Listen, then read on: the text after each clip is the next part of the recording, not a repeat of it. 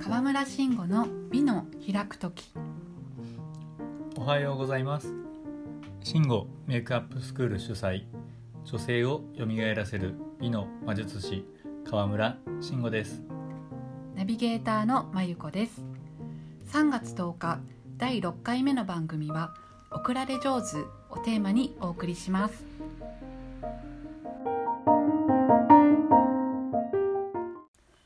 ちょうど1ヶ月前の2回目の番組であのバレンタインにちなんだお話をお送りしていたので今回はホワイトデーに役立つお話をということで送られ上手な女性について考えてみたいと思いますそのプレゼントをあげる瞬間ってもらった方もあげた方もどちらもドキドキしますよね。そうですよね緊張しますもんね、うんこう相手がどんな反応するのかなとかう、ん受け取る時もこうリズムってあるじゃないですうか、んなんかこう頭の中に仕事うんのことある時って、うんそこに集中できなかったり、ちょちょっとこう味気ない反応しちゃったり、うんうんサプライズすぎてどうやって反応していいかわかんないそとうかなんですよね。ありますもんね。はい。その慎吾先生はこの人は送られ上手だなとか受け取り上手だなって印象に残っている女性、まあ男性でもいいですけれど、そういう方っていますか？いるんですよこれが。うんあの女性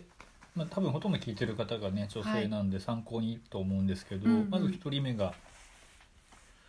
あのインスタグラムとかでも出すと出るんですけど小西敦子さんといって、はい。もう金沢中の女性が憧れる、うんあの美の秘宝みたいな感じの方がいるんですよね、はい。すごい。うん、でその方まあ金沢でこういろいろセミナーやってたりするんですよはい。で金沢の景観を美しくする女性を増やしたいと言ってややっているんです。ねはい。でその、まあ、僕敦子さんって呼んでるんですけど、はい。敦子さんにこうセミナーを主催していただいた時に、うん。まあ、お礼に花を送ったんですよねはい。もう花のもらい方もう完璧でへえ。もうねこんな感じですよ、うんちゃんと花を見てはい「敦子さんこれ敦子さんに」って言ったら「うんまあ慎吾さん嬉しい」って言って、うんそれを受け取るじゃないですかはい。受け取ったら今度胸元に引きつけて、うんそれを抱きしめるんですよ花束を、はいで花束を抱きしめたまんまん花を見つめながらうん慎吾さんから見たら私はこういうふうに映ってるんですねっていうんわですあ、素敵。完璧でしたうねん。もうなんかドラマか小説か何かでしか見たことないようなねうん。雰囲気だったんですけどあはいこういう女性って本当にいるんだなっていうふうにあの感じさせてくださったへえ。っていう経験があるんですようん、え、なんか特にお花って、うんなんか他のプレゼントと違って、あのお持ちなの見えるじゃないですか。うんだからどうやなんか事前に見えててどうしようって思っちゃったりあのやっぱりあとロマンチックな贈り物だから照れが出ちゃってなんか他のプレゼント以上にうまく反応できなかったりするんですよね。ありますよね、うんそういうのうんうん、そうなんですよだから敦子さんはすごいずーっと記憶に残ってますそねうですね嬉しいですね送った方も逆に。うんうんでそのもらい方ができる女性ってはい大体映画好きなんですよ、あーフランス映そっ画かイタリアイタリ,、まあ、イタリア系というか、うんねイタリア人が作ってたりとかはいする映画とかは見てる方多いですよね。うんうんで敦子さんも実際影響を受けた映画何って聞くとう「んあの男と女」っていうね、はい、それフランス映画なんですけど、うとかなんでやっぱそういうところにインスパイアされるんじゃないですかね。なるほどねうんそうですねもう一人がうんイタリアのベネチア行った時に、はいあの花を送ったことがあって、はいでブログにもこれ載ってるんですけど、うんベネチアに行って、うんあのビエンナーレっていうアートイベントがはいあれ2年か2年おきにやってるのかな、うんうんで世界中からいろんな方が来るんですけど、はい、で行った時のこう、まあ、案内所にいた女の子なんですよね、はい、まあ、あるそのアートの展示があってそこで、なんだろうこうアナウンスしてる子だったんですよ、はいで椅子に座って飼い犬になんか餌やってたんですよねう、ん、でなんかその姿が素敵だなと思って、うん、でまあ会話してはい、でなんかおすすめの場所あるって聞いたら、うんあ私がや働いてるバイトしてるレストランははい、あのすごい観光の人いっぱい来るからおいでって言ってくれたんですよ、うん、うん、でいやせっかく会うしな行くしなと思ったから、うん、はい、ちょっと一応やってみようと思って、はいまあ、ベネチアの街中で花屋探して、うん、花ブーケ作ってもらってはい、それ船乗って会いに行ったんですよはいで会いに行った時に見つけてうん「ボンジョルノマリア」って言ったら、はいって言って花渡したんですよ、うんそしたらそしたらなもう本当映画のワンシーンみたいな感じで、はい左手に左手を胸に当ててうんで右手は僕の方を向けてうん「ああ信号!」って言って、うんまた花を受け取ってはい抱きかかえたんですよ、あーうんあこれ抱きかかえるられるってすごいいいなと思って、うんうんうんでそのまんまその子はうん店にあった花瓶引っ張り出してきて、はい刺してはい普通に置いてくれたんですよね、わあうんうんでびっくりしたんですよその日の会計が全部タダになったっ ていうね食事してたらその一輪これ花でこんえー、と思って、うんそこまでしてくれちゃったんですけど、うんやっぱりねえそういう、やっぱねアジア人の男性ってシャイって多分イメージあるんですよね、はいそそのシャイな人がそこまでしてくれたっていう雰囲気はなんとなくありましたけうどね、うんんなんか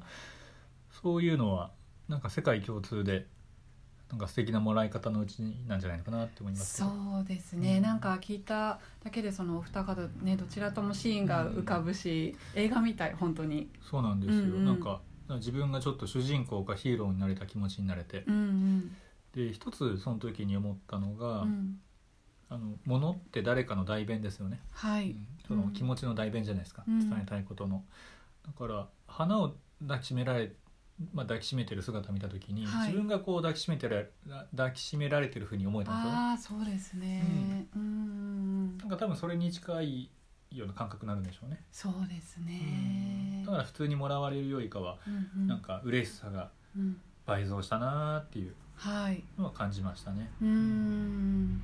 そうかそうかえっとそうすると、うんまあ、お花に限らずその喜びの表現方法だったりあの、まあ、どんな言葉だと使う伝わりやすいよっていうようななんかそういう具体的なアドバイスってありますか、例えうーんと伝わりやすいうん、なんかあこれをもらって嬉しいとか なんかどういうふうに表現したらいいのかなっていう時にちょっと戸惑っちゃったりするんだけどなんかあー本当は嬉しいんだけど、うまく伝えられてないよなって思っちゃったりとか、あー、いっぱいあるでしょううね、んうんうんだからうんで大体よくあるパターンが、うんそのまあ、デートか食事か何か分かりませんけど、はい、物もらった後の帰り道に、うんあの本音のお礼メールを送ったりする経験ありませんああそうかそうかあの時あれもらえてすごく嬉しかったんで私のこと考えてくれてありがとうとかうさ、んうんうんちょっとちょっとテンポ遅いよあの時言ってくれたらみたいなね、うんでやっぱ少なからずあるんですよ、はい、うんうんうんだからどうなんでしょうね、うんまあだから大体物もらう時ってもう来るな来るなって雰囲気あったりするじゃないですか、はいまあ、冬打ちでもうんうんだからなんかまあ準備しとくといいかもしれないですねうんセリフはああそうかそうか事前に考えておく、大体やっぱり素敵な人はありますよああそうか普段使ってる言葉を言い回すだけなんで、うんうんだからこうなんだろうさっきねお伝えしたように、うんうんああ花とかもらったら、うんうんああ何々さんから見たら、うんうん私ってこういう風に映ってるんですねとか、はい、うん例えば僕が素敵だなって思った言葉で言うとあとは「ああ何々君が私のことを思ってくれた気持ちが嬉しいよ」とか、うんうんそのものに対する評価じゃなくって、うんその人に対するうんはい言葉を送るのはいいですよね。うん、んそうかとか、うんあとは花が嬉しいんじゃなくっうんてそれを選んでくれてるあなたを想像しただけで嬉しいんだとかうんうんなんかそういう言葉うんうんは美しい女性たちの共通言語じゃないですかね。うんなるほうどん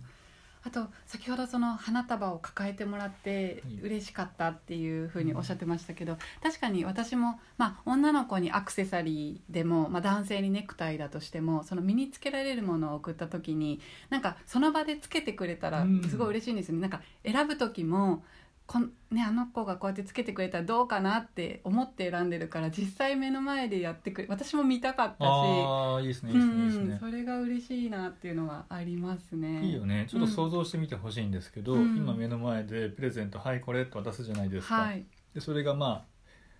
ね男性だったら、まあ、ネクタイだとしたら、うん、ネクタイ渡してうんパコって箱開けて「うんあいいねこれ」って言ってまたしまわれてうん袋に入れられるのと「はいえいいね」って言いながら、うん今つけてるネクタイ外して、うんその場でネクタイつけてくれたら、うんどっちの方がいやーグッとくるでねしょうか、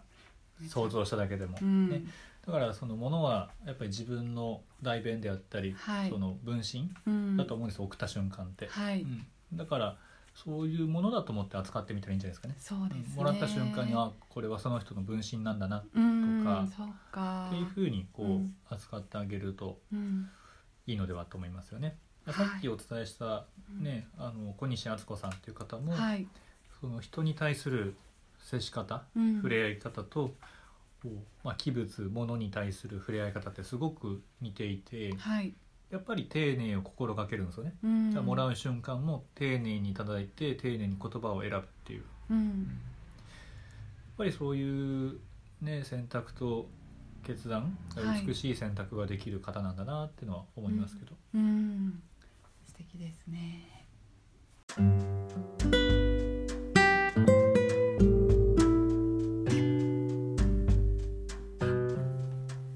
今日は贈り物についてお話ししていて贈った方も贈られた方もお互いハッピーになる贈り物ってやっぱりいいものだなって改めて思いました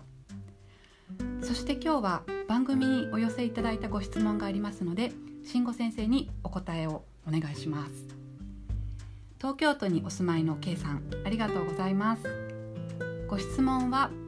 慎吾先生にとって美容において外せないこだわりとはということなんですがいかがでしょうかそうですね僕が外せないこだわりは、まあ、僕はメイクの教室とか、まあ、メイクしたりとかが基本は仕事なんですけどあの、まあ、一つには生活も場場所が大事じゃないですかね場がはい大事かなってなるんですよ。だから化粧を人にするでもそのセッティング周りはすごい重要だしはいっていうのは思うでしょうねうんだからあんまりこう仰々しくしたくないんではいいかにもヘアメイクっぽくはしたくないんですようんだからなんだろうああいう布のねはいこう敷物引いてうんなんか上にこう陶器のこうんうメイクブラシケースとか置くんですよねはい大体普通の筒状のプラスチックのものみんな使ったりするんですけど、はいなんかそういう割れたらどうしよう汚れたらどうしようみたいなうんアイテムがどんどん使っていくことによってうんちょっと空気感が柔らかいんですよね、はいやっぱりアクリル製品とかでバチッと並べるよりかは、うんもちろんアクリル製品とかプラスチック製品でこうねあの使った方がレイヤーとしては綺麗に見えるんですよただやっぱり硬さが出ちゃうんではいやっぱりこうなんだろう柔らかな空気うん作りたいんで、まあ、コスメの道具出す道具は少なく、はういん多いとねテンションも上がるかもしれないんですけど、うんそういうのはやっぱり見せ物としてあのメイクアイテムは並べたりとかするんですけど、うん本来は基本的にはもう使うものだけ出して、はいうんあとは間を取ってきれいに並べるとかうんいやそういう何でしょうねこう美しい人は美しい場所から生まれるっていうのを昔こうヘアサロンでバイトしてる時に教わったんですよね。はいそれを今でも大事にしていたりあとはアルマーニのコスメティックで昔一時ば、えー働いていた時にもやっぱ言われましたよねうんその掃除してたらマネージャーに「トントン」って言われてはい「慎吾くんね」って「アルマーニのメンツは掃除してる姿も美しくね」って言われたのが残ったりあとは化粧しながらその場所をこう整理していくっていううん仕方とかもすごく、あのーご指摘いただいてうんすごい学びになりましたよねそういう場が美しくないとダメなんだよっていうはい場作りからそうですねだから場作りには結構エネルギー使うんじゃないですかねはいわかりました K さんありがとうございましたその他にもご質問ご相談ございましたら番組で慎吾先生にお答えいただきますのでぜひお気軽にお送りくださいメールアドレスはローマ字で bi. 開くとき gmail.com ですそして来週はお引っ越しシーズンも到来しているということで